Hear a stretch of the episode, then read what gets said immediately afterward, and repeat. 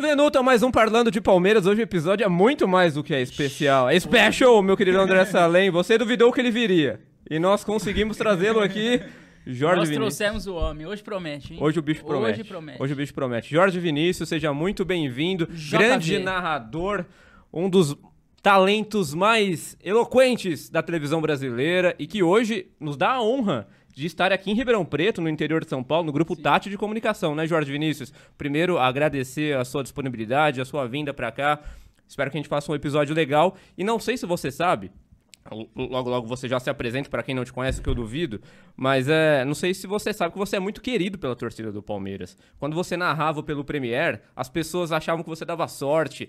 E toda vez que era um Milton Leite, por exemplo, as pessoas. Tira esse Milton Leite daí coloca o Jorge Vinícius aqui, pelo amor de Deus. Então, leite gambá. Você lembra disso? Você sente esse carinho que a torcida do Palmeiras costuma abraçar os caras. Por exemplo, o Theo José no SBT também é muito abraçado pela torcida do Palmeiras. O Kleber Machado, que saiu recentemente da Globo também. E você no Premier também era um cara muito abraçado pela torcida do Palmeiras. Você sentia isso? Bem-vindo, Jorge.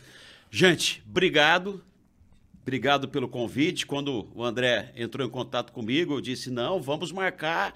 Assim que vocês tiverem lá um horário na agenda de vocês, podem contar comigo. E agradeço esse espaço para falar um pouquinho sobre a minha carreira, sobre jogos interessantes, momentos importantes com o Palmeiras, né? Tanto no rádio como também na televisão. E eu sinto isso aí. É- Esse carinho, né? esse apreço, essa valorização por parte da torcida do Palmeiras com relação ao meu trabalho.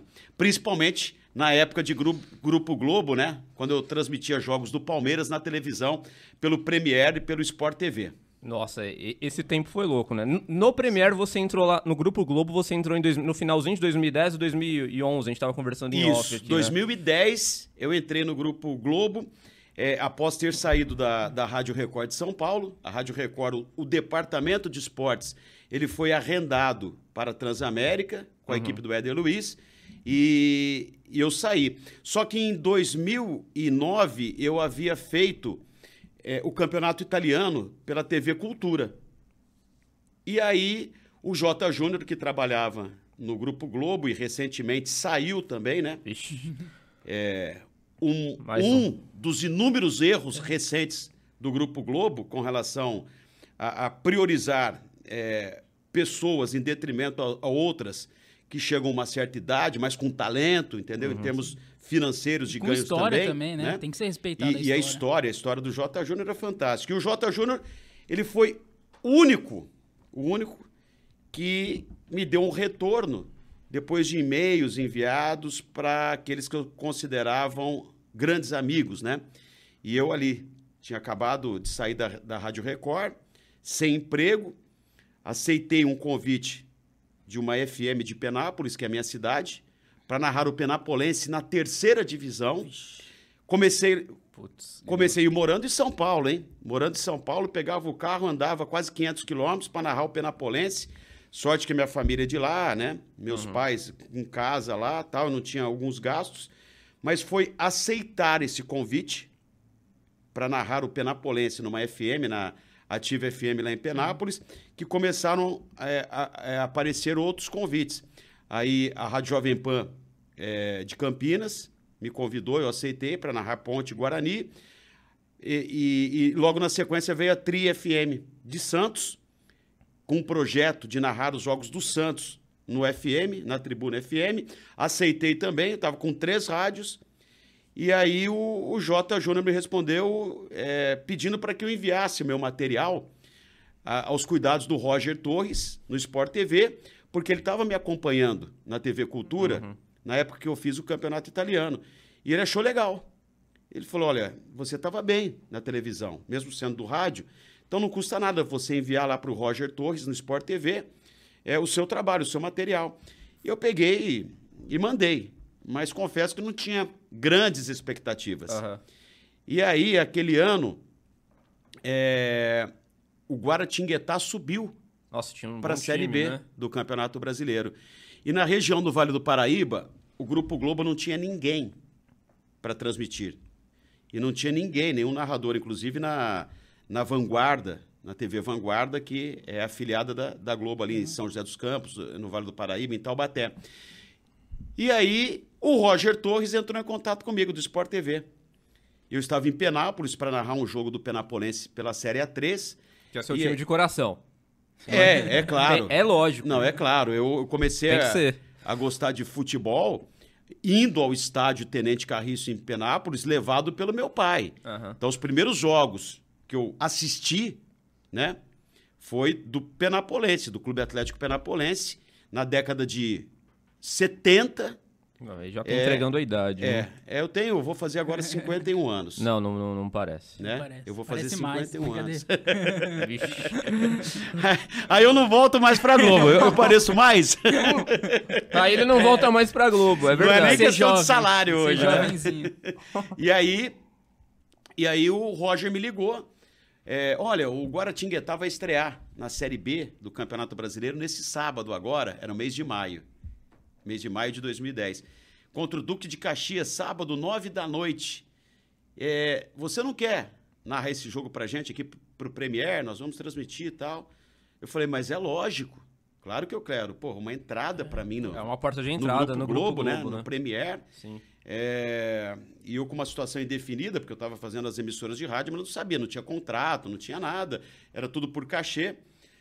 Aí eu topei a parada. Mas você imagina, Guaratinguetá e Duque de Caxias, do Rio de Janeiro, sábado, 9 horas da noite, Meu no Deus. Premier, tendo que pagar para ver o jogo. Quer dizer, quantas pessoas estavam acompanhando além do meu pai? Nossa. é tenso. É. E além do Roger, que queria ver, evidentemente, acho que o o meu trabalho, né? Sim, a sim. chance que ele estava dando. Fiz o jogo, tranquilo. Na semana seguinte, ele me liga outra vez. E aí eu já estava num evento lá na, na Vila Belmiro, na, na, na apresentação da nossa equipe, da Tri FM, lá em Santos. E ele me ligou.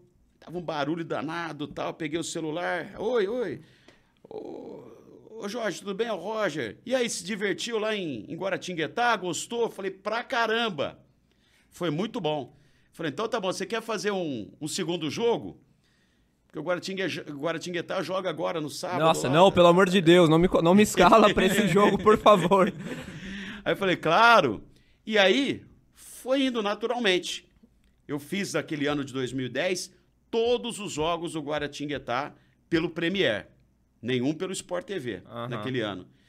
E aí, o engraçado é que chegou na Tinha virada algum do time ano... grande na- nesse ano, na Série B, você lembra? Eu não lembro. Em assim. 2010, eu acho que não tinha ninguém, né? De grande, acho que Em não. 2010... O Vasco caiu em 2008, em Tinha o Vasco 2009 e o ele Botafogo subiu. que caía ali toda, todo Eu ano. não me eu lembro, mas se tinha algum time grande, foi o único jogo que eu não devo Ah, ter tá. narrado. Era o? Guaratinguetá o time grande, eu acho. É que eu ia perguntar se você teve algum jogo de mais pressão, com mais audiência. Eu acho, eu acho que teve. E, e para esse jogo eu não fui escalado. Uhum. Porque esse jogo, inclusive, acho que foi pro Sport TV, né? E, então foi isso aí. Uhum. E, e durante aquele ano de 2010, é, a Globo tinha o seguinte: ela passava o jogo. ah, Não, aí já foi em 2011.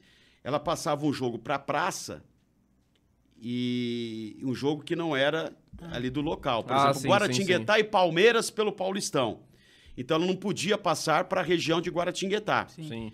Então a TV Vanguarda, afiliada da Globo ali no Vale do Paraíba, o que, que ela fazia? Ela tinha que passar outro jogo. Só Flamengo e Atlético Mineiro. Não, mas era né? do Campeonato Paulista mesmo, entendeu? E aí eu fui chamado umas duas, três vezes pela afiliada da TV Globo, pela TV Vanguarda, para narrar esses jogos para a região do Vale do Paraíba pela Globo dali. E aí foi engraçado, porque na virada do ano de 2010 para 2011, e a minha entrada foi assim, por cachê, eu ganhava por jogo e tal. Quanto que é um cachê? Não sei se você pode falar de Na valores. época, Quanto que era um não, na época, 12 anos, 11 na, anos na- atrás. na época eu ganhava lá 350 reais Por jogo. por jogo. É. Achei que era mais. Eu achei que era mais Em também. 2010. É, era mais isso. dinheiro também, né? né? Era quase É. um salário mínimo da época, imagino Então, eu. Em 2010, né, não era uma coisa assim é, fantástica, extraordinária, tal, mas assim ajudava, né? Quantos jogos eram em média que você fazia por cachê no mês, assim? Em média, mais ou menos uns cinco jogos, né? Um por semana, quase uns, ali. uns né? cinco É. jogos, porque a, a série B começava em maio e terminava em novembro. Sim. Então, mais ou menos é- é- era isso aí, era essa a média. E aí o engraçado é que na virada do ano eu já tinha comprado um pacote da CVC Nossa. para Salvador, para um hotel bacana lá, resort, e para passar as férias de janeiro. Aí tava tudo já, já paga, a viagem e tal. De repente eu recebo uma escala desse tamanho, via e-mail, do Alfredo Toné, que já era o chefe do Sport TV, da Praça do Sport TV da Globo, e me colocando para narrar jogos no Sport TV já da Copa São Paulo de Futebol Júnior de 2011. Nossa. E veio a viagem que eu tinha programado para Salvador, para esse resort e tal. Aí eu não pensei duas vezes. Eu falei, opa, Vou pra agora- Salvador. Agora, agora Sport TV. Copinha, né? Que é uma vitrine boa. Sim. Os principais narradores estão de férias do Grupo Globo, Sim. não trabalham. É hora de eu mostrar meu trabalho no Sport TV, aparecer um pouco mais. E aí é, eu, eu procurei a CVC, expliquei o motivo, paguei lá minha multa lá que eu tinha que pagar, recebi uma parte do Ficaram mais dinheiro ricos. de volta, eles ficaram mais ricos, eu mais pobre, mas Exatamente. valeu a pena, valeu a pena. Porque aí começou a minha trajetória para valer no Sport TV, mesmo ainda não sendo contratado. Foi assim que foi o, o meu O início start. no Grupo Globo.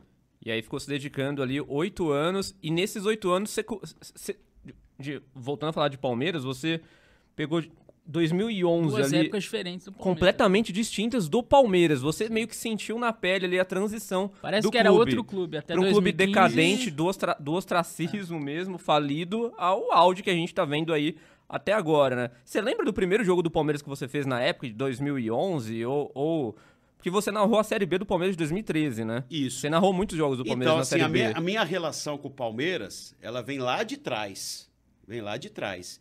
É, eu tenho jogos, momentos interessantes com o Palmeiras na minha carreira, que se a gente for buscar lá atrás, é, eu vou me recordar é, de quando eu entrei na Rádio Gazeta em São Paulo, quando eu fui para a Gazeta em 1993.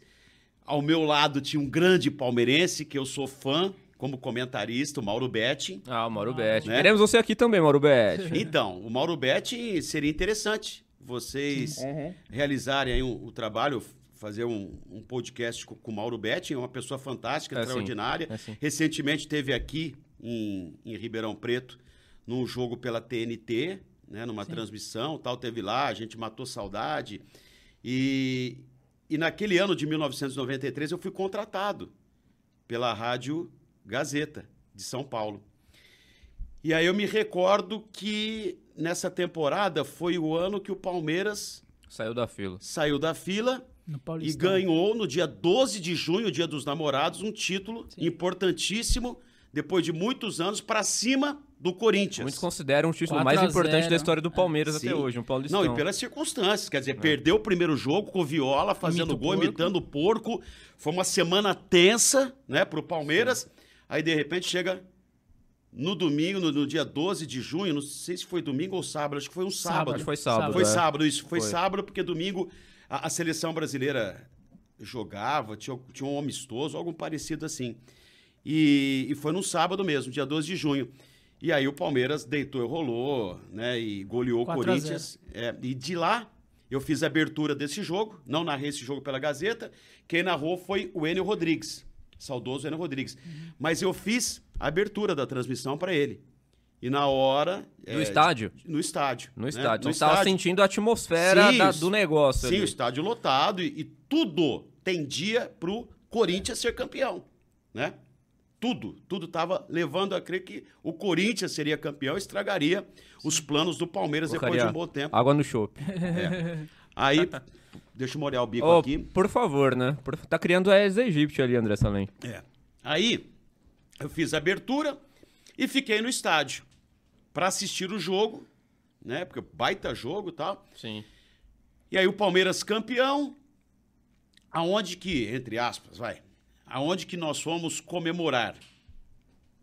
A gente foi de comemorar Na- o título do Não, Palmeiras. não, é assim, porque o Mauro Betting, eu era muito Sim, parceiro do, do, do Mauro Betting, Nossa, entendeu? já tá louco esse dia, meu, hein? meu comentarista, tá? o Mauro, pô, radiante e tal.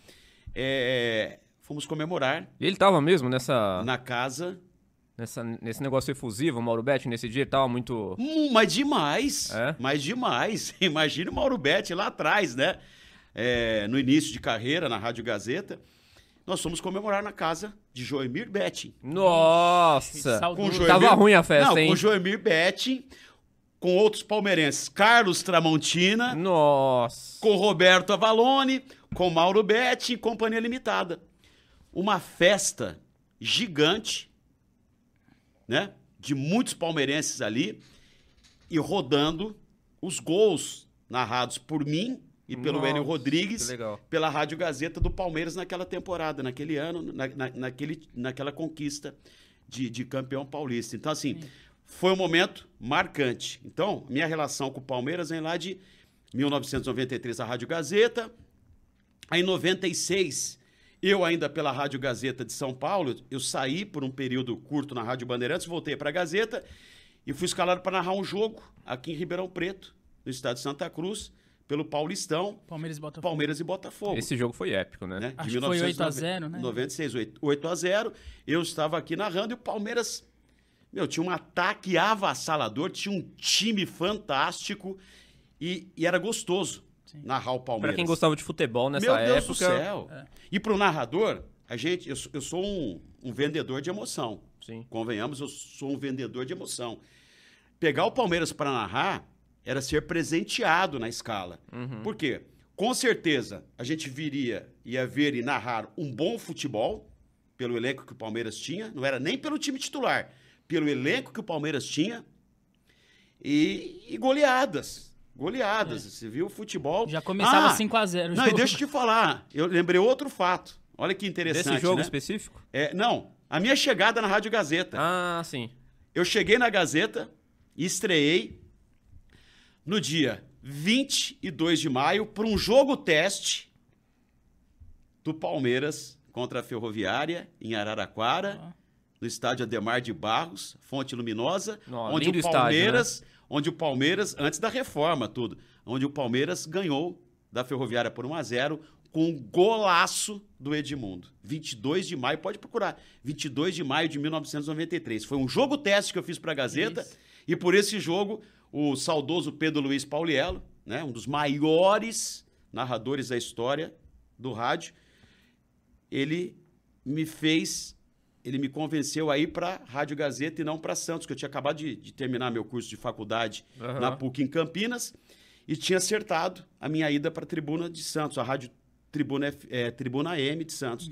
E ele pediu para que eu não acertasse, para que esperasse um pouquinho, que pela aquela narração que eu fiz de Palmeiras 1, Ferroviária 0, e o Pedro Luiz era palmeirense também, ele ia me contratar pela Gazeta. Ele pediu um mês, para eu esperar um mês que ele iria me contratar. Eu confiei. Ele me contratou em cinco dias. Nossa. Ô, Jorge, uma dúvida muito pessoal que eu tenho, por exemplo, Sim. você debutou com esse jogo do Palmeiras, vamos dizer assim, né? Era um Tá. jogo chave pra você, Palmeiras e Ferroviária. Sim. Você torce pra sair gol, é, para ser um bom jogo? Porque se for um jogo muito chato, você acha que isso influencia na tomada de decisão de quem está E acima de eu você? queria só complementar. Você provavelmente não é palmeirense, mas você deve ter vibrado pra sair gols do Palmeiras, porque era o time em evidência ali. Se sai um monte de gol da Ferroviária, não é a mesma coisa, né? Então, aí que tá. Então Do você po- torce pra sair gol do Palmeiras? Como que é? Sim, então. Aí do ponto de vista de quem tá me ouvindo.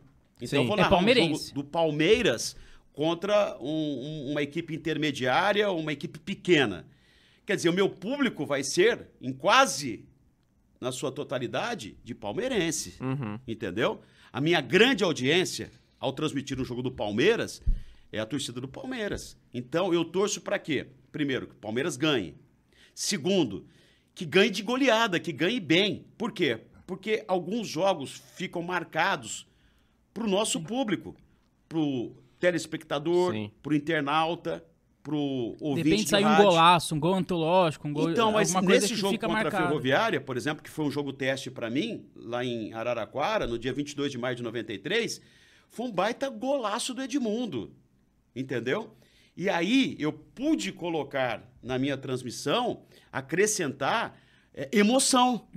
Porque eu vivo de emoção, sou vendedor de emoção. Sim. Né? E eu sou da geração é, do Osmar Santos longe de qualquer tipo de comparação, mas assim, É, o Osmar mudou Ele é a configuração Não. de narração de Monstro. rádio. Ele Aham. revolucionou. Então eu sou da era do Osmar Santos e respeitando todos os outros, principalmente o Fiore Gilhote, que foi um amigo meu, né? Eu trabalhei com o Fiore em três oportunidades. E o Fiore era palmeirense também, vou cometer uma inconfidência aqui. O Revelação. Osmar Santos, palmeirense também. Re- o- Revelação 2. palmeirense também.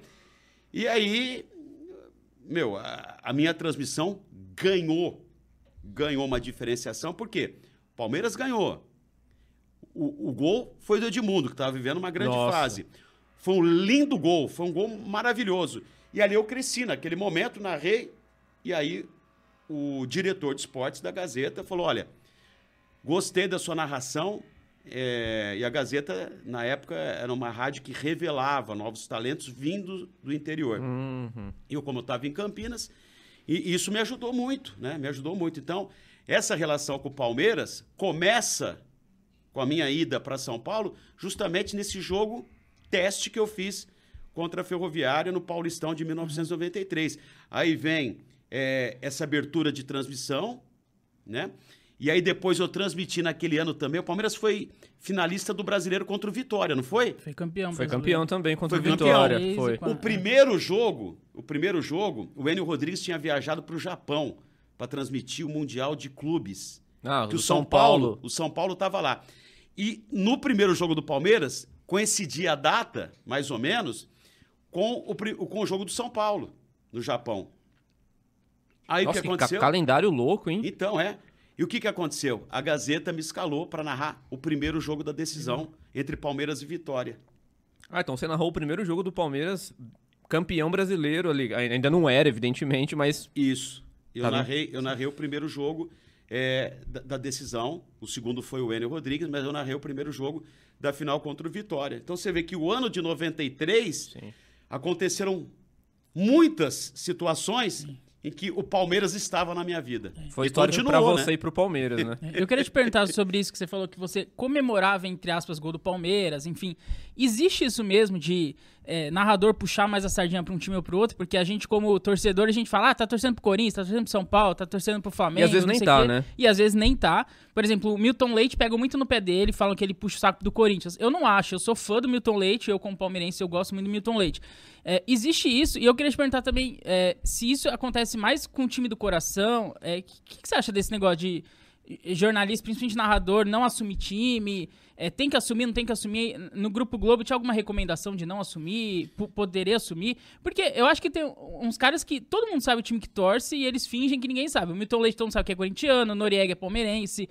É, enfim, tem, todo mundo sabe o time de todo mundo, Cleber Machado Santista. É, é, eu não sei exatamente por que, que a gente sabe, porque eles nunca assumiram, eu acho, né? O Eu não Kleber nunca assumiu. É, o Luiz Roberto é, é São Paulino, São Paulino, é, e falam que ele é flamenguista, porque ele puxava o saco do, do, do Flamengo, mas ele é São Paulino. Todo mundo sabe mais ou menos o É, time de todo Globo mundo. todo mundo tem que puxar o saco do Flamengo. É. né? Então, É. e tem essa recomendação É, de puxar o saco pro Flamengo, pro Corinthians, pode assumir time, não pode? O que que você acha um pouco disso? E, e- existe um pouco de narração mais é, efusiva pra um time, menos pra outro? É, não havia nenhuma recomendação da Globo e a gente é, se posicionar com relação a declinar o nosso time. É, eu, particularmente, como narrador, acho que no grande centro não é legal a gente falar para o time, o time que a gente torce, porque o futebol, para o torcedor, é, é por emoção, pouca razão. Então, quando a partir do momento que ele sabe que você torce para o Palmeiras, e aí vai ter um jogo entre Palmeiras e Corinthians, que vai narrar, e pega essa maior rivalidade do estado de São Paulo, e você está comandando, se um determinado momento de um lance polêmico você emitir a sua opinião, na hora ele vai lembrar que, olha, tá vendo? Esse cara disse que é palmeirense. Você vai criar uma situação, uma animosidade que você não precisa. Não precisa. Não precisa. Então, é, para narrador e para comentarista, eu, sincero e honestamente, não acho legal. Uma coisa é você estar no interior de São Paulo e você falar aqui, porque você né, tá no quadrado aqui do, do interior tal. Mas a partir do momento que você está num grande veículo de comunicação, em grande centro, né? Não, não só é, pego São Paulo, mas Rio de Janeiro, com Flamengo, Fluminense, eh, Rio Grande do Sul, com Inter e Grêmio, Cruzeiro e Atlético Mineiro, né? Nossa, lá, lá é pior ainda, o cara tá Então. morto, né? Aí é que tá. Se você falar o seu time, eu acho assim que começa a manchar um pouco, entendeu? É, A sua entrega. Porque sempre vai criar uma dúvida na cabeça do torcedor, que vive mais da emoção do que com a razão. Ele não consegue separar. Então, eu sou contra é, declinar o time que você torce. Agora, nenhuma orientação nas emissoras que eu trabalhei e um adendo. Geralmente, geralmente, é, você cobra mais do seu time, inclusive em transmissões, você pega mais no pé do Sim, seu time Sem dúvida. Do que no adversário do, do que os outros times, entendeu? Ah, esse cara aí é muito ranzinza na transmissão, quando ele narra os jogos do Corinthians, ele é... Às vezes ele é sabe? corintiano. Você pode ter certeza que é meio caminho andado para ele ser torcedor desse time que E- ele pega mais no pé. Em off, vocês vibram, um exemplo. ah, Você tá, na, tá você e Noriega lá narrando o jogo do Palmeiras. Vamos Sim. supor que você é palmeirense, Noriega, Noriega, é que é palmeirense. outro palmeirense. Sim, Noriega todo mundo sabe. Aí sai gol do Palmeiras, vocês lá tá gritando gol e vibrando assim, Noriega vibra. Existe isso ou não? Não, ninguém vibra ali na hora. Quando nós não tínhamos o advento da internet, o YouTube mostrando imagem Da de cabine, você narrando, transmitindo, e quando a gente não tinha essa coisa chamada aqui, ó, smartphone Acabou celular, com a vida de todo mundo que esse você negócio. pode filmar, registrar o momento, entendeu? E você não sabe que você está trabalhando, por exemplo, do lado de um, tá um cinegrafista, um operador de áudio. Tem muita gente envolvida numa transmissão. E de repente você está ali, se você vibra, eu na condição de narrador, estou narrando o jogo do Palmeiras, sou palmeirense, e, e- e tem um gol do Palmeiras, e no campeonato importante, numa decisão, e vibra aqui, gol do Palmeiras! Quer dizer, o cara tá ouvindo a minha voz. Até aí tudo Só bem. isso. Mas se alguém grava, né, que, eu repito, agora a gente tem o advento do YouTube e tal, faz a transmissão. Mas se alguém grava aquele momento e isso viraliza, Tem muito traíra ali, né? Opa! Opa, em todos os setores. Em todos os setores de atividade. Né? Existem os bons, existem os ruins. Existem uh, os caras que são corretos, existem os desonestos, entendeu? E, e trairagem existe em todo quanto é lugar. Aí, de repente, o cara grava e hoje qualquer coisa viraliza Sim. e mostra aquele momento de bastidor, você vibrando com o gol do Palmeiras. Isso aí pra torcida do Corinthians, do São Paulo, do Flamengo, do Fluminense, isso aí fica ruim, né? A imagem sua, ela fica, de certa maneira, arranhada. Mas eu já vi vários acontecimentos como esse aí, entendeu? O, o Milton Leite, até hoje, ele não sabe. Eu entrevistei ele já algumas vezes e o Milton Leite não sabe até hoje como que viralizou aquela Rogério história do Rogério Senna é chato pra cá. Ele não sabe, nem a Globo sabe como aquilo saiu dali e foi parar no YouTube viralizando, né? É, porque ali, é, naquela época, é, era por satélite. É, então. Então a imagem batia no satélite, voltava tal, e escapava essa imagem, acho que pela parabólica, né? Lembra aquela O Milton Leite falou isso. Ele, ele acha que pode ter sido isso, que Isso. escapou pela parabólica. Isso, até acho que não houve maldade de alguém lá do, do Aham. Grupo Globo, lá na época do Sport TV, é, ou do Premier, em fazer maldade tal, com Aham. essa situação, né? Eu acho que foi uma gravação paralela, via parabólica, que acabou viralizando depois, né? Ô Jorge, você falou anteriormente é, que pra estar na Globo, ou, ou você é induzido, ou a- as pessoas fazem fazer com que você puxe o saco do Flamengo, alguma coisa assim. Isso existe mesmo? Você que trabalhou no Grupo Globo por quase uma década, esse puxa-saquismo, ele é realmente verdade? Porque todo mundo que não torce pro Flamengo nota que isso acontece. Mas quem é flamenguista acha que não. Eu vi o Cereto falando depois que ele saiu da Globo numa entrevista que realmente puxava um pouco mais saco pro Flamengo, tinha uma Você- recomendação mais Você ou sentia menos. isso lá? se Como é você- que era essa história, a relação da Globo, do Grupo Globo com o Flamengo? Tinha muito puxa-saquismo? Vocês eram orientados a fazer alguma coisa? Não. Ou era todo era flaprés mesmo? Não, nunca, nunca nós fomos, nunca eu fui orientado a torcer para um time do Rio, para torcer para um, pra um time de São Paulo, ou para falar bem, nunca. Isso nunca aconteceu comigo. É, nem com o Flamengo. Mas não é só Rede Globo. Uhum. É a Band, é o SBT, é a Rede TV, é o Grupo Tati. São as emissoras. Por quê? O Flamengo tem o maior número de torcedores. O Flamengo gera por si só uma, uma quantidade de dinheiro, e futebol é business, futebol é negócio, virou negócio, com a maior torcida, tem a maior audiência. Você vende mais fácil o seu produto. Então, essas circunstâncias geram normalmente essa tendência de você acompanhar o Flamengo. Quando você está acompanhando o Flamengo, você tem o maior público em termos de audiência. Por quê? Você tem ali a maior torcida e as outras torcidas torcendo contra o Flamengo. Sim. O que Entendeu? que é maior, a torcida do Flamengo ou a torcida Então veja a audiência que isso gera. É. Veja a repercussão que é isso para a televisão, para o rádio, de uma forma geral. E eu encontrei o Luiz Roberto, eu sou muito amigo do Luiz e sou um profundo admirador do trabalho do Luiz Roberto. E eu lembro quando ele saiu do rádio e foi trabalhar na Globo, mudou para o Rio de Janeiro, eu encontrei com ele uma vez no Pacaembu. E aí, pô, a gente se abraçou, tá, é, tudo bem. É, e, e aí ele me contou essa passagem. Ele estava chegando na TV Globo naquela oportunidade. Eu falei, Luiz, e aí, que, que- você estranhou alguma coisa, tal? Você está no Rio agora? Ele falou justamente isso aí. E pegou o Flamengo, obrigado, ele pegou o Flamengo como exemplo. Ele falou, você vai transmitir o jogo do Flamengo? Entendeu? Uhum. você tem ali a sua grande audiência, o seu grande momento para mostrar o seu trabalho. Porque, repito, você pega o Flamengo, o time de maior torcida do futebol brasileiro, e você pega o adversário do Flamengo com talvez uma torcida superior à do Flamengo, pela quantidade de gente que está torcendo contra o Flamengo. Quer dizer, Sim. todas as outras torcidas estão torcendo contra o Flamengo. Então é uma situação assim, do ponto de vista de você comandar uma transmissão que esteja jogando o Flamengo, ela é completamente distinta, diferenciada, né? Sim. É, o, o Luiz Ademar, que até trabalha com você na Tati, quando ele saiu do Sport TV, a gente tá, inclusive, querendo chamar ele aqui pra ele falar sobre isso. Ele falou que ele saiu mais ou menos porque tinha uma recomendação pra falar mal dos times que assinaram com a TNT. Que na época foi o Palmeiras. Com, com o Esporte Interativo, que agora é TNT, que era o Palmeiras, o Inter, o Santos e alguns times menores lá. É, isso foi acho que 2018, 19.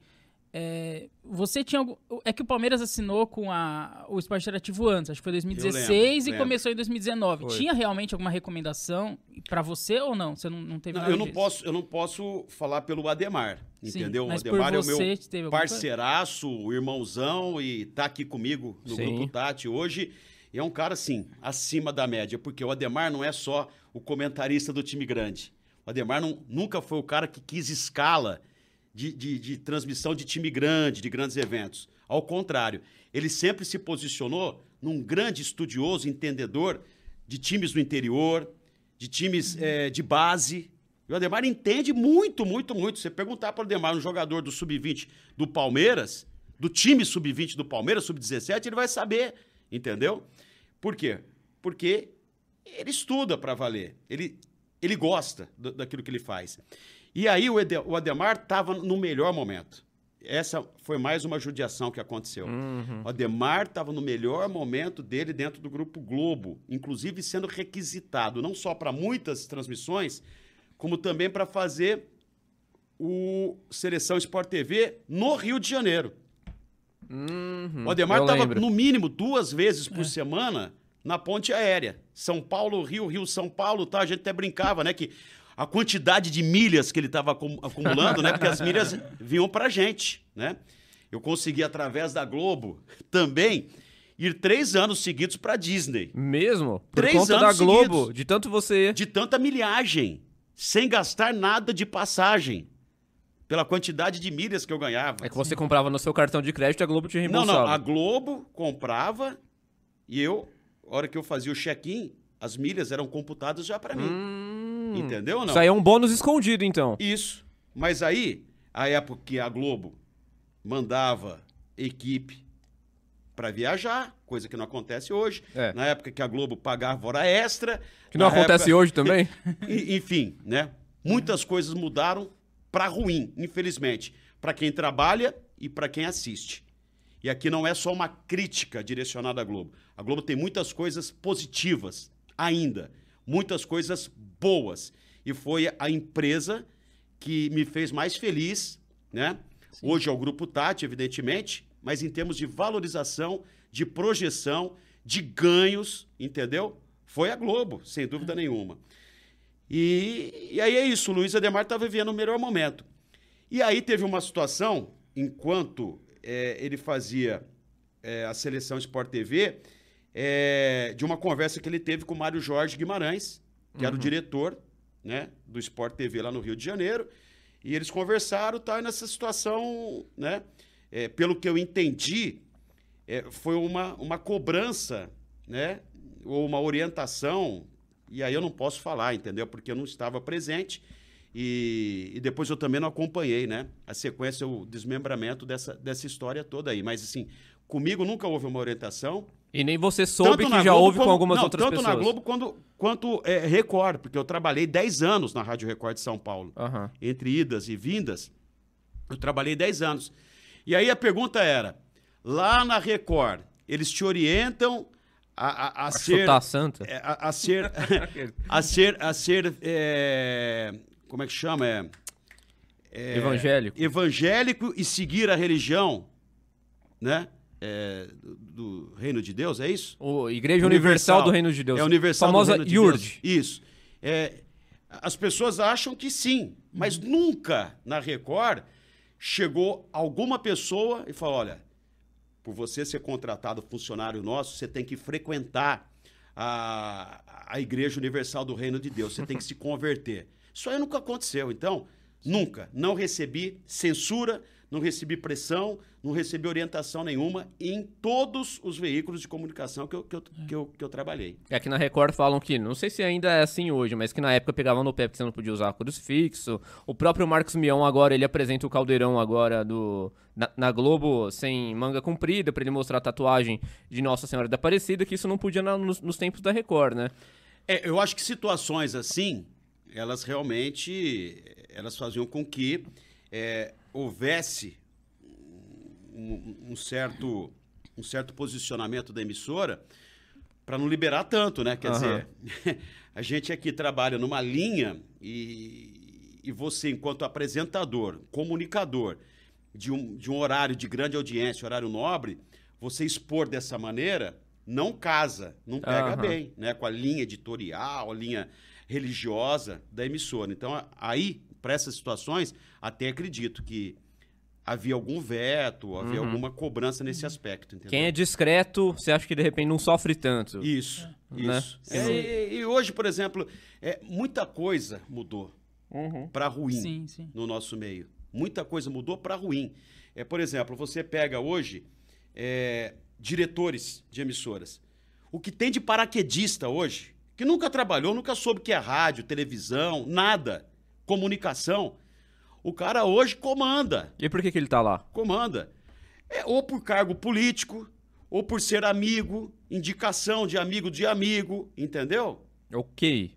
É o que indica, mas lá em cima, Uhum. pro dono, entendeu? Então é ruim, porque isso aí, aos poucos, vai dilacerando ainda mais o nosso meio. É o que tá acontecendo com a Globo, por exemplo?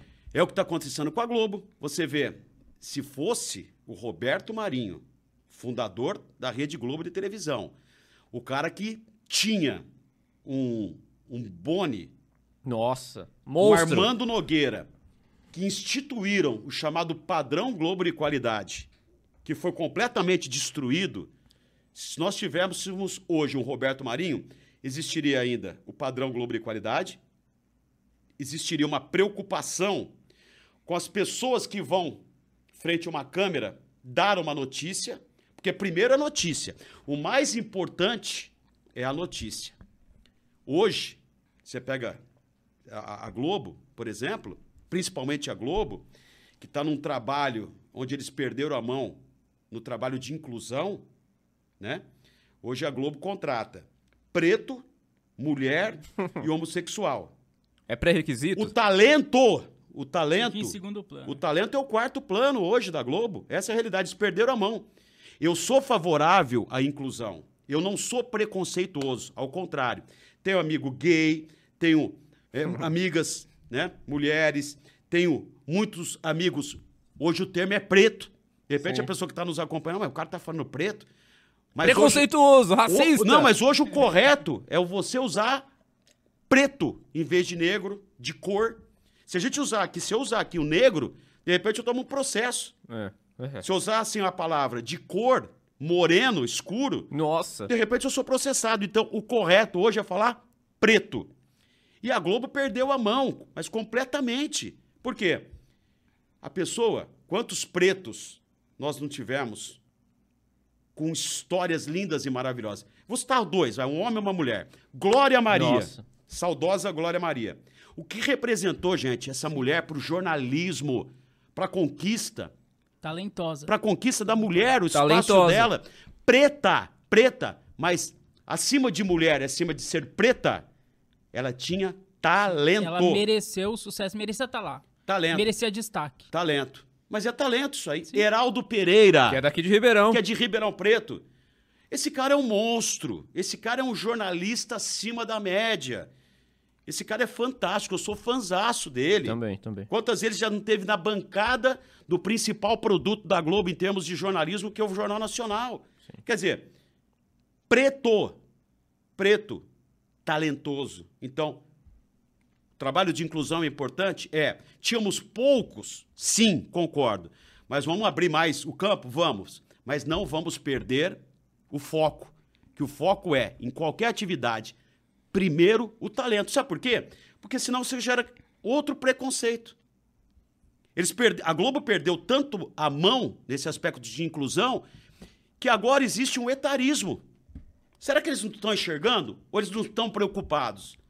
Primeiro, cortar altos salários, tá? Mas é questão de administração. Mas uma coisa que não é legal é mandar embora a pessoa que completa 50 anos, 55 anos, 60 anos. A Globo está mandando embora essa gente de qualidade ainda, que tem muito para dar. E eu pego como exemplo o J. Júnior. Uhum. O J. Júnior é um cara extraordinário. O currículo dele, a bagagem dele, é um cara de uma luz, é um cara de uma evolução espiritual, que é uma coisa fantástica. Um cara que é unanimidade. É difícil isso hoje no meio, né? O J. Júnior é unanimidade. E como narrador, como é que é? Tá em fim de carreira? Não Nossa, não. não está em fim de carreira. Ele tem mais a dar, a se doar para a transmissão, para a narração esportiva. Mas por que, que foi mandado embora? Por quê? Que era velho. Por causa da idade. Por causa da idade? Então, Simplesmente a isso. Globo hoje, ela pratica o etarismo. Isso é feio. Isso é feio. Tá dando abertura para preto, mulher e homossexual, mas não esqueça desse, desse público, desses, desses funcionários que se doaram. E para o Roberto Marinho, voltando lá atrás no Roberto Marinho, Roberto Marinho sempre, categoricamente, ele sempre pontuava uma seguinte situação.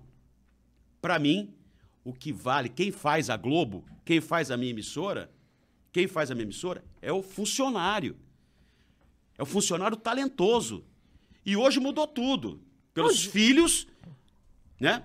Pelo neto, Foi aí que se perdeu, quando esses caras começaram a entrar e... completamente, completamente. Quando saiu o Boni, entendeu? O Boni saiu já faz mais de 20 anos. É, quando saiu o Armando Nogueira, aí começou a, a degringolar. A Globo começou a perder o chamado padrão Globo de qualidade, que não existe mais. Mas quando você tava na Globo ainda existia o padrão Globo Eu de peguei, qualidade. eu, pe- eu peguei a parte final. Você pegou a parte final. Ainda existia, mas Eu já tava peguei- caminhando pro fim. Isso. Mesmo sem a presença do Boni lá, existia ainda o padrão Globo de qualidade pelo meu chefe. Porque meu chefe, ele trabalhou junto. Uhum. O Alfredo Toné, é, que é outra, é, outra pessoa fantástica em termos de conhecimento também, é, ele trabalhou com o Boni. Ele trabalhava com o Galvão Bueno.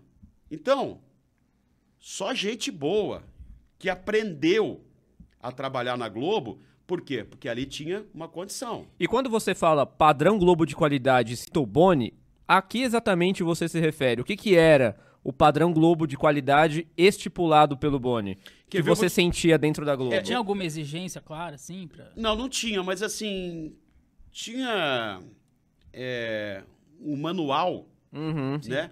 Um manual de que. Vai, vou te dar um exemplo hoje, para vocês entenderem bem. Eu falei que o que, que é mais importante na informação? Quando você vai para frente de uma câmera, você pega o microfone e vai aparecer. O que que é mais importante na informação? A notícia. A notícia.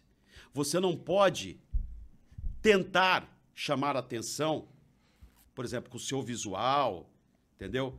É, com o seu português, com a sua dicção. Você não pode chamar mais atenção do que a notícia que você está dando. Hoje, a Globo não está nem aí.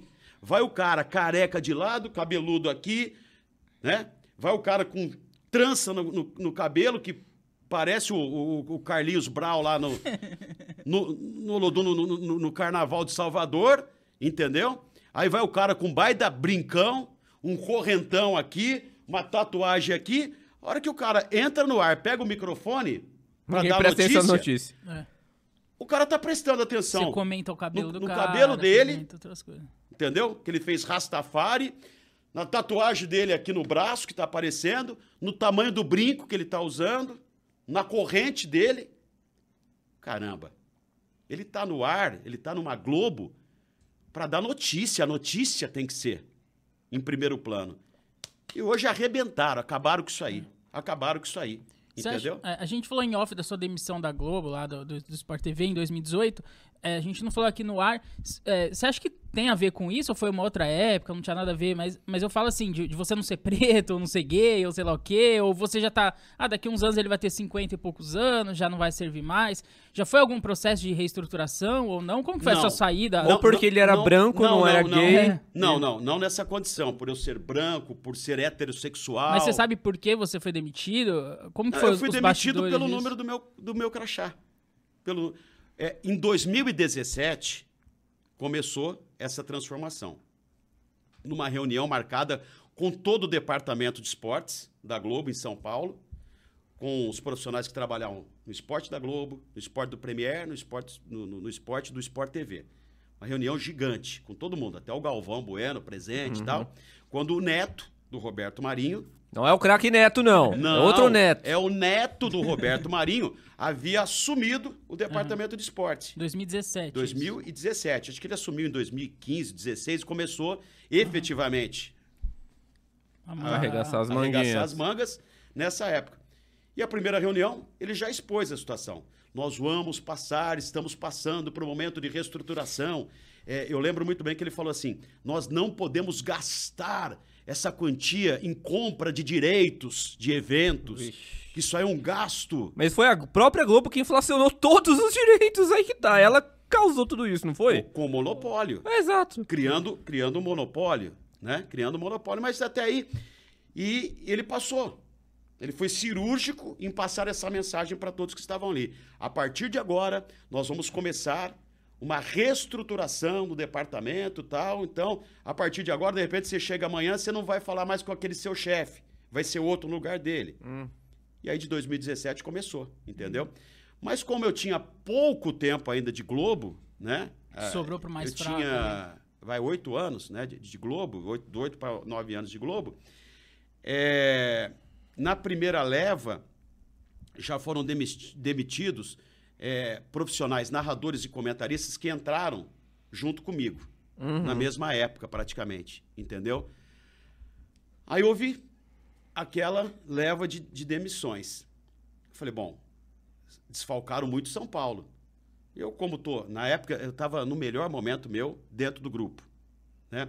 Eu estava fazendo, muitas vezes, stand-by para o Kleber Machado, ficava como reserva dele nas Stand-by é se transmissões. caísse a transmissão Isso. dele. No você Sport TV. entrava. Não, não, na, Na Globo. Globo. Na Globo mesmo? Na Globo. É, eu ficava no estúdio da Globo, Ah, o, tá. o, o Kleber Machado no estádio e eu de reserva. E entrava no show do intervalo narrando os gols dos outros jogos, Ah, entendeu? legal. Eu fiz Aham. algumas aparições assim. Uma histórica com o Alvão Bueno, inclusive, olha aí, em um jogo do Palmeiras. Ah, é? Qual- jogo foi esse? Eu acho que foi da Libertadores da América, que ele estava no Allianz Parque e, e foi em 2000, 2017, 2017. 2018. Pode ser. O Palmeiras estava em 16, 17, 18 na Libertadores. Então, foi isso Todos aí. esses anos. Foi isso. Acho, acho que foi 2017 ou 2018. E eu fiz com o Galvão. Ele no intervalo me chamou com os gols, tal. eu tava ali na reserva do Galvão. Em 16, o Galvão fez vários jogos do Palmeiras na Então. Libertadores. Bom, e eu tava no meu melhor momento. Tanto é que em janeiro de 2018, eu recebi um telefonema. Qu- Quando foi? Em janeiro de Em 2018. janeiro de 18. Eu recebi um telefonema Tá. do, do, do meu chefe lá da Globo, vendo se eu poderia gravar, é, fazer um jogo, narrar sozinho, é, da Copa São Paulo de Futebol Júnior, porque todos os narradores estavam de férias da Globo, né? e, e não tinha ninguém. Por quê? Porque a Globo estava mudando a plástica dela. Entendeu? Inclusive. Pra pior? É, é, não, ela estava inovando, eu achei até melhor, entendeu? É? Valorizando mais os anunciantes. Quando ela fecha um pouco a tela e abre mais Ah, tá. para mostrar a marca de uma empresa, entendeu? Fo- Foi, foi, foi justamente aí que eles me ligaram e falaram: olha, nós precisamos fazer uma narração aqui, demo, de demonstração. Vai ser interna, porque nós precisamos mandar essa sua narração com a nova plástica da Globo para Minas, para Recife, né? para as outras praças, para eles seguirem o mesmo padrão. E eu fiz essa transmissão sozinho, sozinho. Primeiro tempo, eu fui coordenado pela equipe de São Paulo. Segundo tempo, eu fui coordenado pela equipe da Globo do Rio, aqui no ponto. Sozinho eu fiz a transmissão. Então eu apareci em estúdio, abri a transmissão. Intervalo e a gente volta já já, não saia daí. Globo, aqui é emoção, alguma coisa parecida sim, assim. Sim, sim, sim. E fiz. Terminou a a- aquela narração minha interna. O chefe da Globo, do Esporte da Globo, ele falou no meu ponto, com todo mundo em São Paulo ouvindo. Rapaz, você me impressionou positivamente. Você faz lembrar muito o estilo do Rogério Correia, nosso narrador lá de Minas, da Globo Minas. Pô, precisamos estar mais junto, tá? Ele não te conhecia, então. Ele não me conhecia. O chefe do esporte da Globo. Mas aí, Aí- você viu que tava com moral. Você falou, pô, tô com então, moral. Você isso não... em janeiro de Sim. 2018. E, e aí eu fui perguntar pro meu chefe, pro Toné.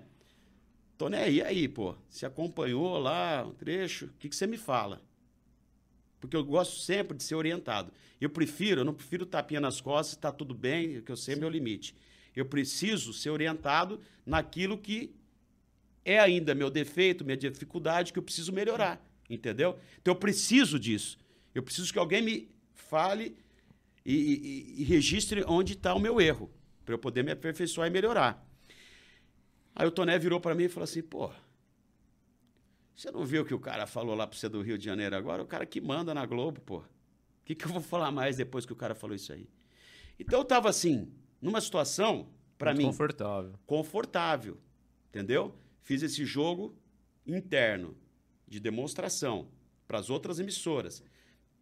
Tava fazendo stand-by do Kleber Machado, Do Galvão É, Bueno, você do fez. Galvão Bueno, fiz uma Pô, vez. É pouca coisa, né? Então jamais eu esperava, naquele momento, em 2018, com, com 8 para 9 anos de casa, ser demitido. Mas então foi do nada, assim. A- Não foi pelo número da matrícula. Meu, meu chefe, o, o- Sidão, que também foi mandado embora depois, né, um ano depois, ele me chamou lá, uma segunda-feira, para conversar. Falou: olha, Conversar. Nós, nós estamos passando por uma reestruturação aqui.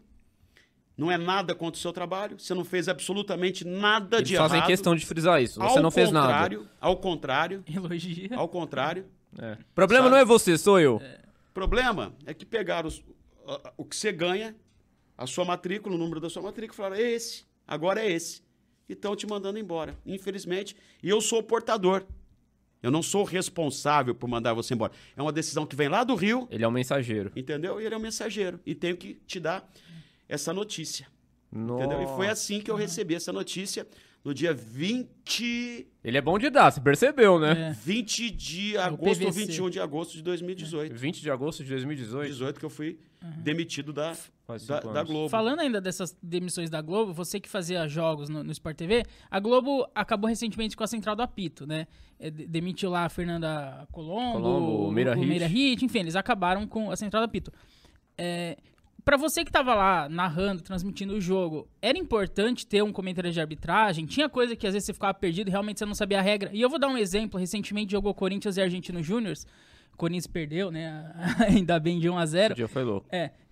Teve um lance lá que eu, sinceramente, não sabia que existia na regra. O, o zagueiro do Argentino Júnior, não sei se vocês viram, ele faz uma embaixadinha, toca de cabeça pro goleiro, o goleiro não pega com a mão. Ele domina com o pé, o juiz marca a falta. Eu achei que o juiz não, o goleiro não podia pegar com a mão. Mas o goleiro encostou na bola e o juiz já deu falta. Quer dizer, se ele toca pro zagueiro, poderia seguir o lance. Ele, se o goleiro encosta com o pé, já não pode. Eu não sabia que existia isso na regra. Pra mim, o goleiro não podia pegar com a mão. Mas ali na transmissão, ninguém soube explicar, não tinha ninguém pra explicar. É, a Globo transmitiu, eu assisti o jogo na Globo, tava o, o Vilani, eu acho, narrando. Vilânia. É. E nos comentários, eu não lembro se era o Caio Ribeiro, enfim, não, não lembro, mas ninguém, assim, sabe explicar exatamente o porquê foi falta. É, enfim, você acha que é necessário ter um comentário de arbitragem ali? Você achou errado a Globo acabar com a central da pizza? Você acha ok? Ou o que, que você acha disso? é, a desculpa da Globo, ela é inteligente. o cara que arrumou essa desculpa para falar que com o árbitro de vídeo hoje e com esses lances que são definidos pela tecnologia, não há necessidade, você cria uma animosidade. Você está levando uma coisa contrária, adversa. Por quê? A partir do momento em que você bate de frente com a imagem, tem outra opinião, no caso o ex-árbitro, atuando como profissional, é, você gera um momento ali de turbulência com relação ao teu público, né? E a torcida, o torcedor que se sente ali é, marginalizado porque o comentarista da arbitragem da Globo está sendo contrário àquilo que está mostrando o árbitro de vídeo ou coisa parecida, não está concordando com, a- com aquela situação. Então a desculpa foi bacana, mas a gente sabe que é para contenção de despesa para contenção de despesa. Só que aí está um grande defeito nosso. Eu tenho que fazer a meia culpa, tanto para o narrador como comentarista e repórter.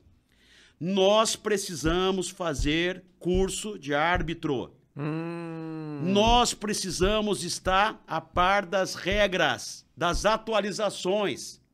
E tem, tem pouca gente que, que faz curso de arbitragem. Por quê? Numa condição dessa, até acho que hoje, com o árbitro de vídeo, a tecnologia, o chamado VAR, se você tiver conhecimento, você não precisa necessariamente ter um cara ali, né, um, um ex-árbitro atuando Pra explicar. para explicar. Você mesmo, o comentarista pode explicar, entendeu? Mas a Globo hoje é muito mais ex-jogador do que jornalista. E aí que para mim é fundamental. Quer, quer contratar ex-jogador para ser comentarista? Bacana. Mas sustente o jornalista. Isso era uma tese de um amigão meu saudoso, eh, e para mim um dos melhores comentaristas, o Juarez Soares. O Juarez Soares sempre foi contra, sempre foi contra a participação de ex-jogador sozinho na transmissão. É, precisa ter um contraponto. Precisa de, um, de uma opinião diferente de quem jogou, teve lá Claro. dentro? Eu acho legal. Eu confesso que eu acho É importante, legal, legal. eu também acho. Mas na condição do cara estar ali, até às vezes como entrevistado, tá? Não como um, um contratado que tem o microfone para ele emitir a opinião dele e marginalizar o jornalista. Então, eu acho isso aí. É que falta, na essência, é, você se aprofundar mais, é, saber ter conhecimento, conteúdo, porque a, a regra está mudando em alguns detalhes. Todo ano tem alguma mudançazinha. Sim. Entendeu?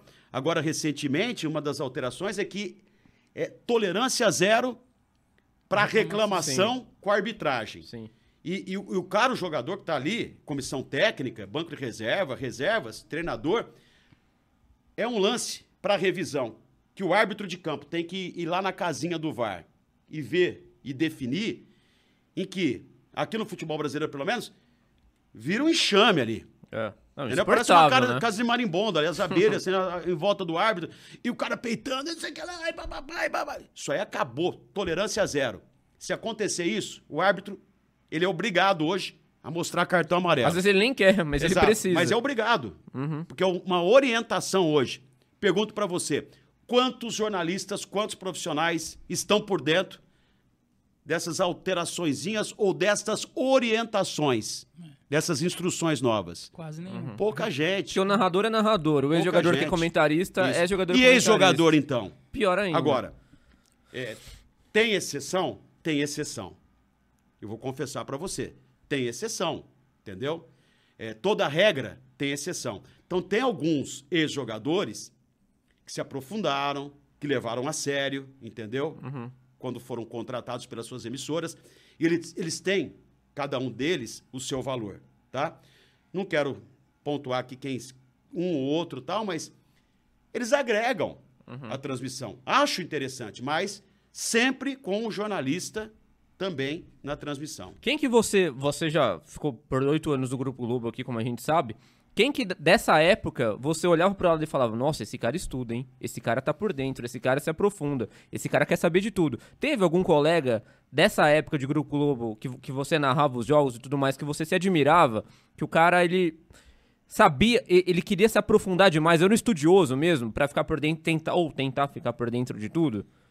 É, eu peguei é, poucas transmissões, estou tentando recordar aqui uma ou outra com um ex-jogador. Uhum. Com um ex-jogador eu, eu tive pouco contato. E os que teve Com- provavelmente com- não te marcou, Com, né? com, com o ex-jogador que eu tive mais contato foi com o Miller. Com o Miller. Vixe. E uma coisa que me chamou, não, você fala, vixe, mas Vixe. é, o Miller, o Miller, vou Eu não te gostava falar. muito dele como comentarista. Então, mas o Miller é o seguinte: o Miller, ele tem é, o lado positivo que, que valoriz, eu valorizava muito, que ele tinha uma visão, tem ainda, uma visão de jogo fantástica. Mas no movimento da bola, no aspecto tático, entendeu? Talvez o que falte para o Miller é É saber quem tá no banco de reserva. Não. Não sabe. é, é- é- ele, sabe, é, ele passar essa mensagem, entendeu? É, mais assim, mais de forma objetiva. Eu acho que ele é mau comunicador. Ele entende Isso. de bola, mas ele não sabe se Falta um comunicar pouco direito. mais de comunicação, mas o, o Miller, para mim, é- é- é- ele é fantástico em situações que a gente vê outros comentaristas, quanto jornalista e ex-jogadores, que não enxergam o jogo como o Miller enxerga. Eu vou citar só um, um lance aí. Eu estava com o Miller narrando o jogo pelo Sport TV em Goiânia.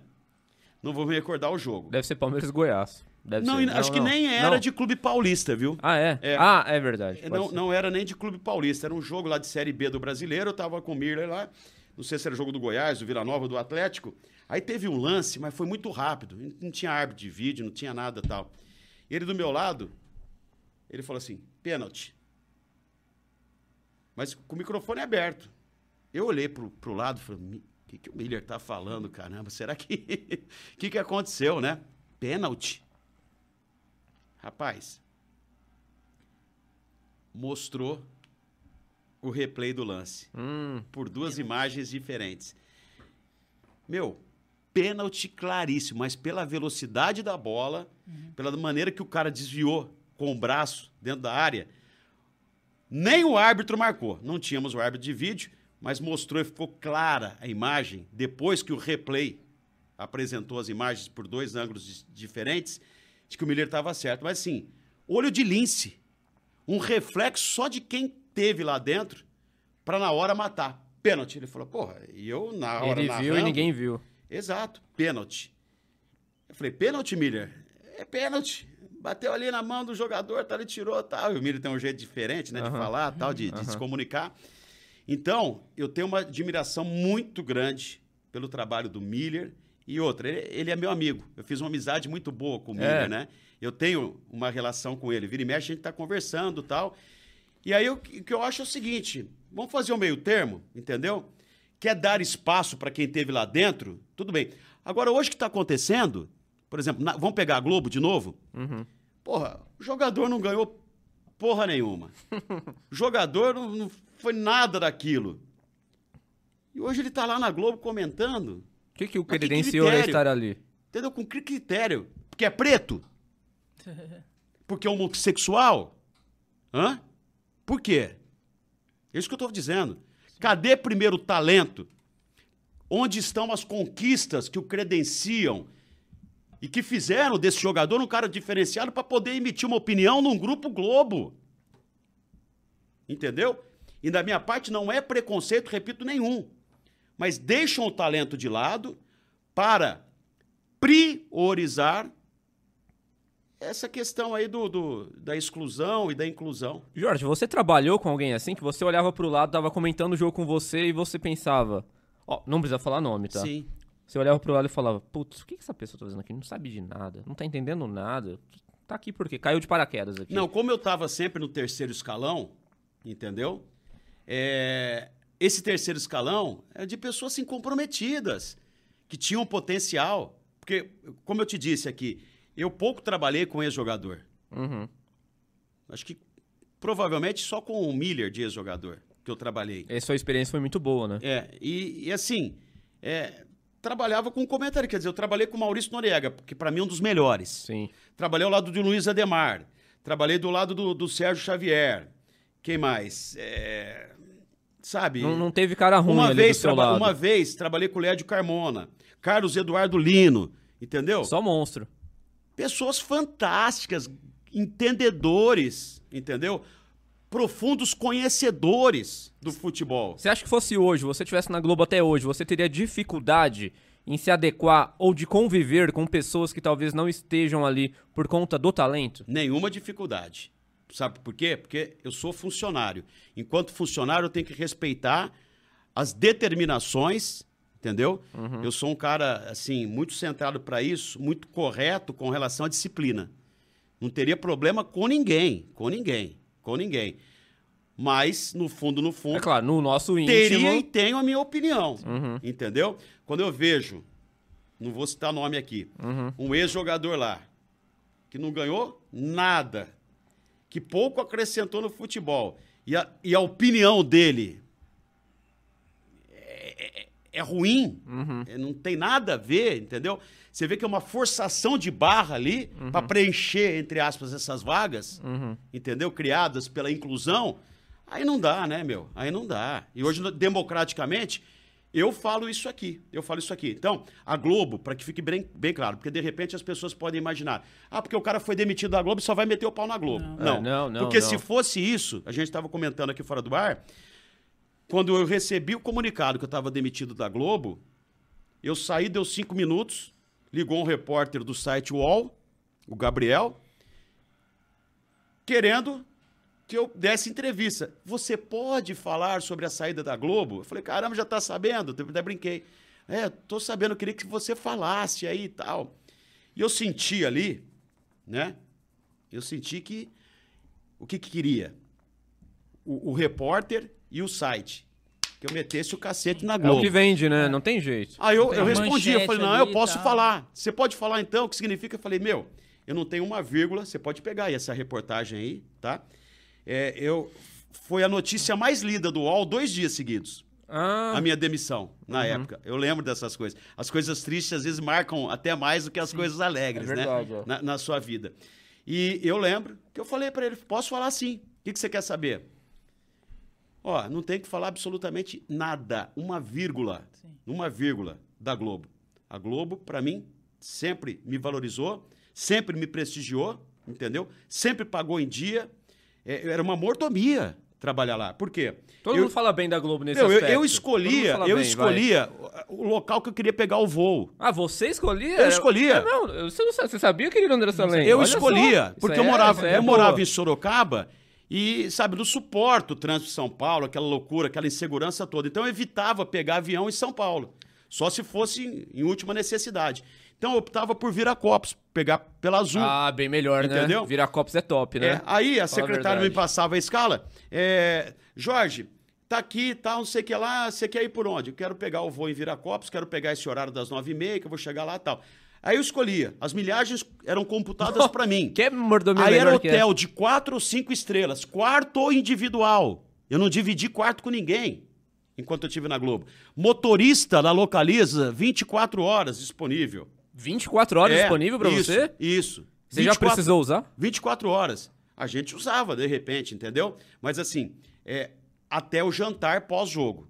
Se eu fosse fazer alguma coisa extra Até a janta era da até Globo. a janta tal, entendeu? Entendi. Se eu quisesse, eu poderia, né, na camaradagem, falar, pô, você não quebra o galho, você não leva a gente naquela boate, né, naquela Tinha casa gente que fazia, eu noturna. tenho certeza né? que tinha gente Na- que naquela casa isso. noturna tal. É, mas assim, era um abuso e eu não achava legal isso e também não frequentava. Eu parava sempre enquanto casado. Hoje não. Hoje, solteiro, eu iria pro crime. Quebradeira. Porque Quantas vezes eu não vim em Ribeirão Preto, eu não vou citar nomes. Ah, pera um pouquinho. Pera um pouquinho. é, Belete. Vixe. Esse eu tenho Belete. informa... Ele Cicinho, Juliana tem informação. E Não. Rafael Marques. Não, também. para, para, para. Tem informações. Belete e o. E o Capito, o William Capito. Como eu, como eu Ah, falei que eu não. tra- O William, do Corinthians? Isso. co- como eu disse agora há pouco, que eu trabalhei com poucos, com poucos. rapaz. Deixa, deixa eu enaltecer. Belete, que foi contratado junto comigo no mesmo dia pela Globo. Belete e William Capita. Meu, dois caras que eu gostava. Gostava e admirava. E gosto ainda, entendeu?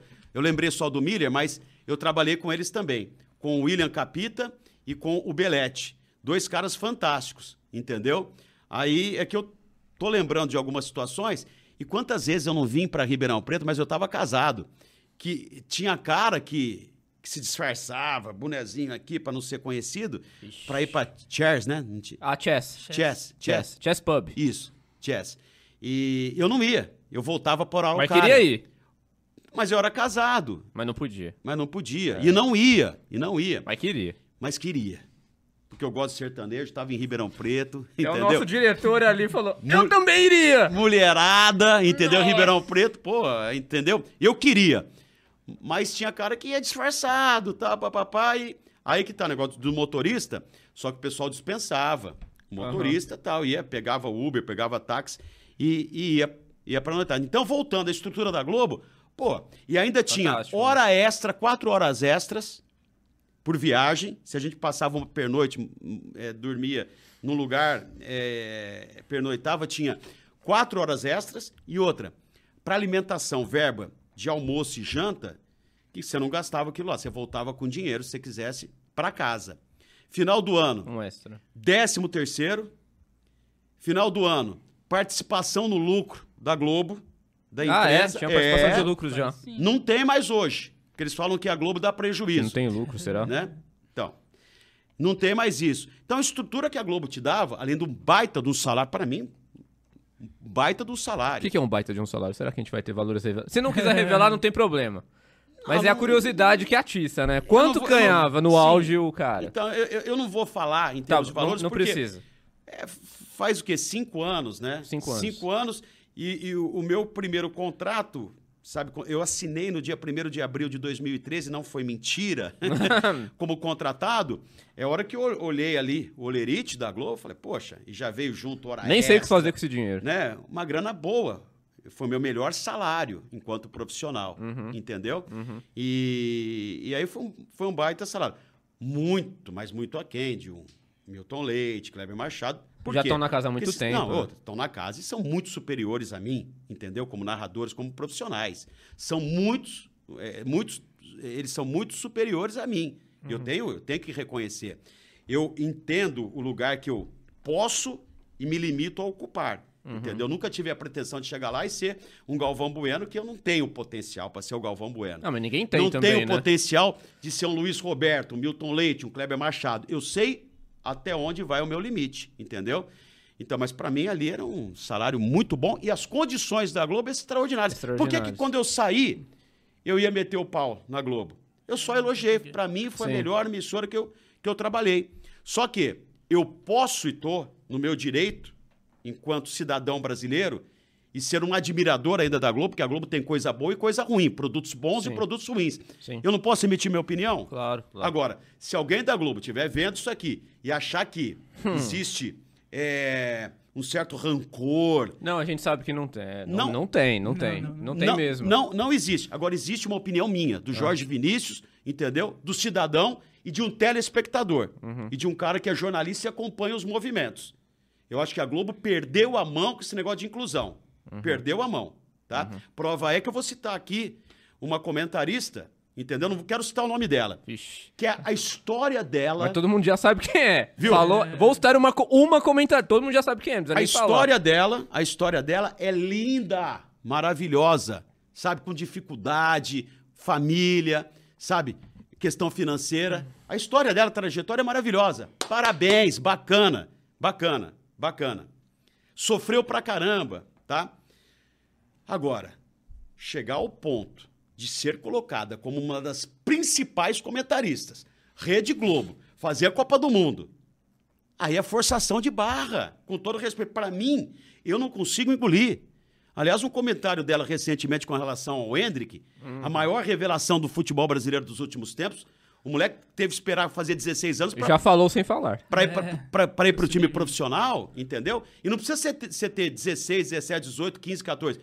Pô, o Pelé tá aí, não quero traçar um paralelo com o Pelé. Pelé é Pelé e tal, mas, pô, se não tivesse o cara que tivesse acreditado no Pelé, com a idade que ele tinha, e tivesse conduzido ele pro profissional, talvez o Pelé não fosse o Pelé. Talvez ele fosse o Edson e ficasse É. pelo caminho. Sim. Agora, tem que alguém acreditar, ver, o- ver o talento. Por isso que eu tô falando. Na vida, em todas as atividades, você tem que ser primeiro profissional, mas você tem que ter talento. Talento! Talento em primeiro plano. Então o Hendrick, pô, o Hendrick é preto. Vem de uma família pobre. Mas o que difere o Hendrick? É por ele ser preto que ele foi com 16 anos pro time principal? É por ter passado por problemas financeiros em casa, faltando comida na geladeira. A história desse garoto aí é fascinante Sim. entendeu? De sucesso. Mas por quê? Porque ele tinha 16 anos? É porque ele foi lançado no time principal do Palmeiras? Não, porque o cara é bom de bola, tem talento. Sim. É o talento sempre em, em primeiro plano. Sim. Isso vale para todas as, as atividades. Aí a comentarista, ela me chega e fala assim: olha, foi muito precipitada às vezes a chegada dele no time profissional. Ele precisava passar mais experiência no sub-20. Eu, se fosse o, o diretor de futebol do Palmeiras, o técnico, eu voltaria duas casas, deixaria o Hendrick viver mais essa situação. Entendeu? Aí o cara, depois que ela falou isso aí, né? É. O Hendrick fez gol contra o Água Santa, né? Na derrota na primeira partida. Que ninguém mais lembra. É, fez gol, um dos quatro gols na goleada do título do Palmeiras. E começou o Campeonato Brasileiro outro dia. Quem Já fez me- o primeiro gol do Brasileirão? Isso é como histórico. titular. Isso é histórico. Hendrick com 16 anos de idade. Sim. E aí o que, que essa comentarista vai falar? É. Para. Então é muita for- forçação de barra. Eu não engulo.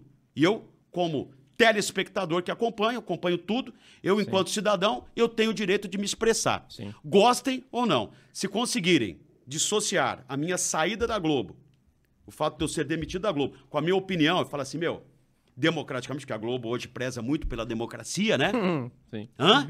Sim. Não sei se é a democracia dela, com o candidato dela ou não. Mas, né? Democraticamente eu tenho o direito de emitir minha opinião. Claro, Minha claro. opinião é essa. Se eles aceitarem, se acharem legal, bacana, né? De fato, ele tem o direito de se manifestar. Jorge, falando de um assunto mais leve agora, pra fechar também. Vamos falar de isopor agora, né? Não. Mas o, que me chamou a atenção é que você narrou os primeiros gols de um, de um cara que foi embora do Palmeiras e que a gente está sentindo saudades. Gustavo Scarpa. Queria que você le- relembrasse pra gente o, o primeiro gol que você narrou do Scarpa, ainda estava no Grupo Globo, né? E se você já notou que de repente o cara faria história no Palmeiras e que ele tinha alguma coisa de diferente. Porque quando o Scarpa foi contratado pelo Palmeiras, muita gente achou que era uma contratação desnecessária. Que ele não jogava Ele já tinha tan- muita me- muito meia. porque né? já tinha muito meia na época, porque às vezes o Scarpa ele não era tão talentoso quanto o dinheiro que o Palmeiras investiu proporcionalmente. Você já ali percebeu, acho que foi Palmeiras e Ituano, né? Não lembro. Eu acho que foi Palmeiras e Ituano, os dois gols do Palmeiras. Enfim. Foi, foi contra o Ituano, É, foi, no Novela e Júnior. foi, foi, né? Foi na Você última- tava lá, queria que você falasse um Foi. pouco desses gols e desse momento. Você percebeu ali rapidamente Enquanto a evolução do responde, eu vou no Scarpa. banheiro, porque eu não tô aguentando. Ih, ih, rapaz, vai lá, vai lá, vai lá. Então, é, foi num momento assim interessante, porque é, foi a última rodada da fase de classificação e o Gustavo Scarpa tinha chegado do Fluminense, tinha aquela questão jurídica, aquele Isso, aquele é. tal. Sim. E, e esse foi o jogo que ele foi escalado pela primeira vez, me parece, como titular. Eu acho que foi mesmo. Foi o primeiro jogo Foi. dele pelo Palmeiras como titular. E ali já eu já notei, jornalisticamente, na condição de narrador, o seguinte: pô, se o Gustavo Scarpa meteu um gol hoje. Então você já tava torcendo Opa! pra isso, né? Opa! Vai ser o primeiro gol. E como era um jogo exclusivo do Premier, a Globo não estava transmitindo, o Sport TV não estava transmitindo. Sim. Eu vou ficar marcado na carreira do E Gustavo ficou, Scarpa, cara. na história do Scarpa do Palmeiras, por ter narrado o primeiro gol dele. Ficou. E fiquei. Então, eu tava ali torcendo pra ele marcar um gol. Pra ele marcar um gol e o Palmeiras ganhar. Por quê? Valorize ainda mais. As manchetes no dia seguinte ou na noite, nos sites e tal. Verdão, na estreia de Gustavo Scarpa como titular, Palmeiras vence o Ituano com dois gols do novo reforço. Sim, Tipo assim, sim. entendeu? É, o jogo, por si só, viraria manchete caso o Scarpa se desse bem. E ele não fez só um, fez dois gols. Fez E eu dois lembro que o primeiro gol eu narrei assim, numa empolgação de torcedor, né? Se você pegar esse gol aí que tem é, no YouTube e tal, tá guardado aí, a maneira que eu grito Scarpa, Scarpa! Gol! Na hora, pelas redes sociais, principalmente Twitter, pô, a torcida do Palmeiras Exatamente. foi uma loucura. Ficou muito Falou, marcado, Pô, é. que gol que o cara narrou aí. Será que o Scarpa sabe disso? Hã? Será que o Scarpa sabe disso? Não sei, eu acredito que não. Não sei se, Agora vai saber, hein? se ele saber, tem deve essa saber. importância ou não. Se ele, não... dá essa Pô, mas importância é muito não, né? importante isso, cara. É. O, primeiro, o primeiro narrador que narrou o seu gol no Palmeiras, que o credenciou aí pro, pra Inglaterra, é muito Sim. importante, Sim, não é? sim. É demais. Ele então- deve saber, deve saber. Eu acho Foi que ele deve momento. saber. Então a gente entra naquilo que comentávamos lá atrás. Enquanto narrador, primeiro, é, eu tenho que pegar o microfone e ser mais, o mais isento possível, jornalista possível, Sim. entendeu? Mas eu tenho que me envolver, eu tenho que contar uma história, ajudar a contar uma história. No rádio é uma coisa, na televisão é outra, porque você tem que ficar em cima da imagem do diretor que corta, entendeu? Sim. A imagem que o telespectador tá, tá vendo, entendeu? Eu não posso fugir daquilo. É. Mas, assim, é, o enredo pro narrador daquele jogo foi fantástico. Era tudo o que eu tinha pedido. Primeiro, narrar um jogo exclusivo do Palmeiras naquele momento, tá? Na última Mas rodada, eu tava pedindo. no Premier. Cai uma escala dessa pra mim, Palmeiras e Ituano, estádio no- lotado, Scarpa estreando como titular. E o que, que eu pedia? Primeiro, pro Scarpa marcar, segundo, pro Palmeiras ganhar. Pra minha transmissão Sim. ter repercussão. E Sim. teve, E porque no teve. dia seguinte, no Globo Esporte, colocaram o gol na minha voz do Scarpa. Exato. Entendeu? Então, isso aí me ajudou. Então, o Palmeiras me ajudou, a transmissão me ajudou, o Scarpa me ajudou também. Fez que é, eu ganhasse uma projeção É maior. o que a gente falou no, no início lá do- de narração desse 93. jogo. Se o jogo fosse 0x0, Ninguém ia ninguém lembrar. ia lembrar, né? É. Não, 0 a 0 última rodada da primeira fase, o Scarpa estreou, foi É, ninguém sabe, ia passar despercebido. comum no jogo, Sim, sim, né? É, frustrou até uma expectativa de uma contratação diferenciada naquele momento Milionária. do Palmeiras. Cheio né? de imbróglio Então e tudo foi, mais. foi essa situação. Então, Exato. me marcou muito esse jogo aí e, e o Gustavo Scarpa também, né? Exato. Jorge, agradeço muito a sua presença Mas aqui já? no par... Exato. Acabou. O, o álcool A gente faz a gente perder a é. noção do tempo, às vezes. A gente aqui. marca uma parte A 2 gente tem que marcar um round two, porque tem muita Tem história desse cara que é uma enciclopédia Sim. e um grande baú de histórias. E olha que eu não contei uma história aí que quase eu transmiti uma final de Copa do Brasil Ah, entre então, Palmeiras conta, e Santos. conta, Se for conta, rápido, conta, conta. por favor. Então, conta, rapidinho, Conta, rapidinho. por favor, conta. Que ano que foi? Vai. 2015. 2015. Sim. Eu tô na Globo, ali, ficaria de stand-by do Kleber Machado, entraria no show do intervalo, né? é, com outros gols. Não sei se nem tinha jogo acontecendo, acho que nem tinha jogo. Era... Não, não tinha. Era Não tinha 2 de jogo. dezembro de 2015. Era o único Então, jogo que tava acontecendo naquele exa- momento. Exatamente. Então nem ia entrar no intervalo. Nem ia entrar. Eu tava exclusivamente ali de stand-by. Se acontecesse alguma coisa com o Kleber no Allianz Parque, Sofreu um derrame, um infarto, aí você Isso, entrava. isso. Se Ou cair- caiu o sinal Não, também. se caiu o É, sinal, caiu o comunicação, sinal, né? Caiu o áudio dele. Bom, tô eu no horário do, do Jornal Nacional, terminando o Jornal Nacional. O meu chefe me pega no corredor e fala assim: vai pro estúdio, corre lá. Se posiciona. Eu falei, porra, mas tão cedo assim, o que tá acontecendo? Estamos com um problema com a nossa equipe lá que não conseguiu entrar no Allianz Parque até agora. Ah, Por quê? O Kleber tinha que fazer uma participação ao vivo no Jornal Nacional. Ele entrava pra falar. Era o baita jogo, era a decisão da Copa do Brasil. E era um clássico Jogo pro Brasil todo. Entendeu? Sim. Palmeiras e Santos, decisão da Copa do Brasil, naquele dia era jogo pro país todo. E o Kleber tinha uma participação ali de, de, de dois, três minutos no estádio. E ele não conseguiu chegar. Nem ele, nem o Caio, nem o Casagrande, nem o Paulo César de Oliveira. E eu tô posicionado ali. Acabou o, o Jornal Nacional, começou a novela. E naquele dia a novela era compacta, era um pouco mais rápida, Sim, né? sim, o capítulo sim, era mais rápido por causa do jogo. Aí eu só lembro de uma orientação, não deu nem tempo de dar aquele friozinho na barriga. Pô, uma, cai no meu colo uma final de Copa do Brasil entre Palmeiras e Santos, pô, um clássico. É, eu recebi a orientação do coordenador da transmissão, falou: olha, faz aquilo que você tem feito no Sport TV. Abre arroz com feijão, fala do evento tal, chama o intervalo já volta na sequência e já chama as escalações. Foi essa a orientação que eu recebi. Bom, tô ali sentado, TV na minha frente, capítulo da novela rolando.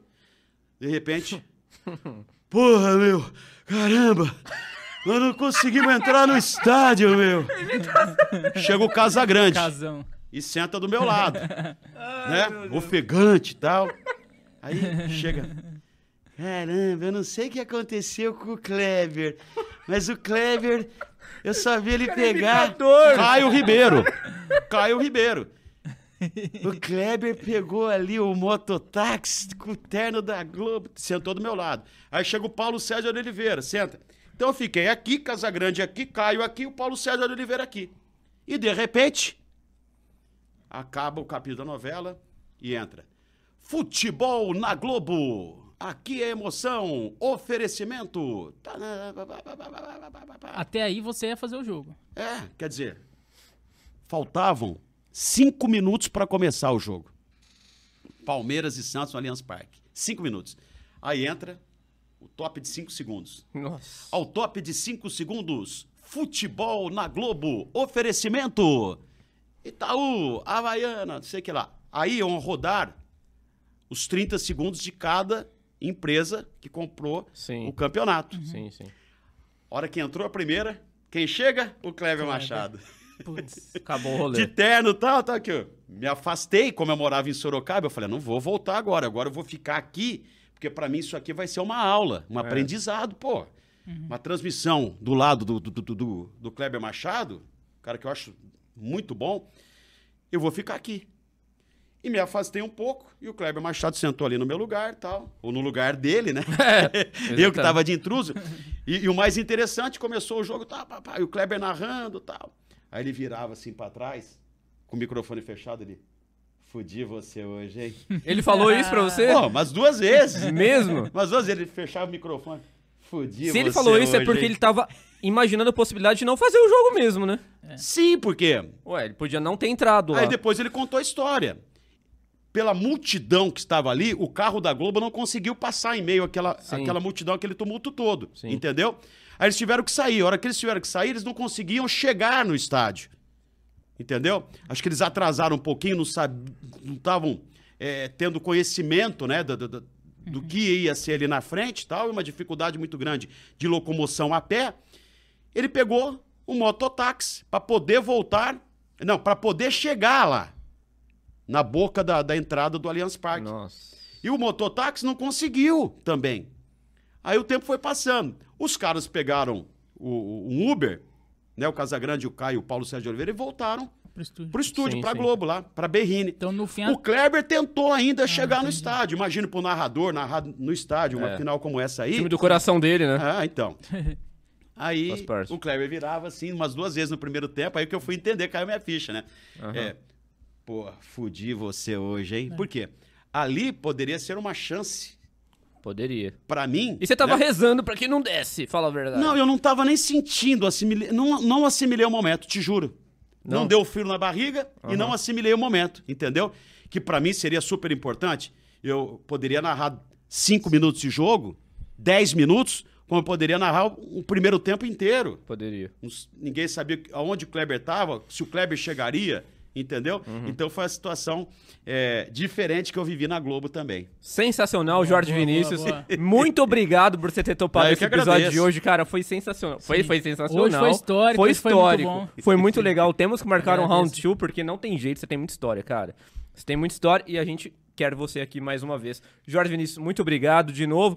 Quer deixar suas redes sociais pra quem quiser te seguir? De onde que qualquer você jeito tá? vai estar nos coment... É, na, na sim. descrição, nos Tá. comentários, mas... Não, eu que agradeço aqui esse espaço todo destinado a, a falar sobre o Jorge Vinícius, o profissional, contar um pouco história e falar um pouquinho mais da minha carreira.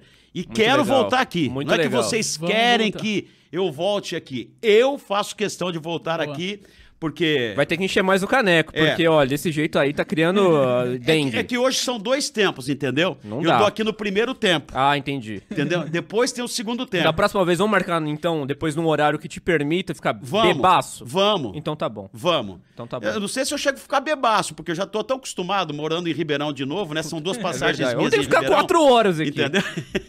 Mas obrigado, obrigado, Obrigado de coração Obrigado mesmo e parabéns pelo trabalho de vocês. agradece, valeu. E, e nessa revolução hoje da comunicação, acho importantíssimo esses espaços que estão sendo criados, né?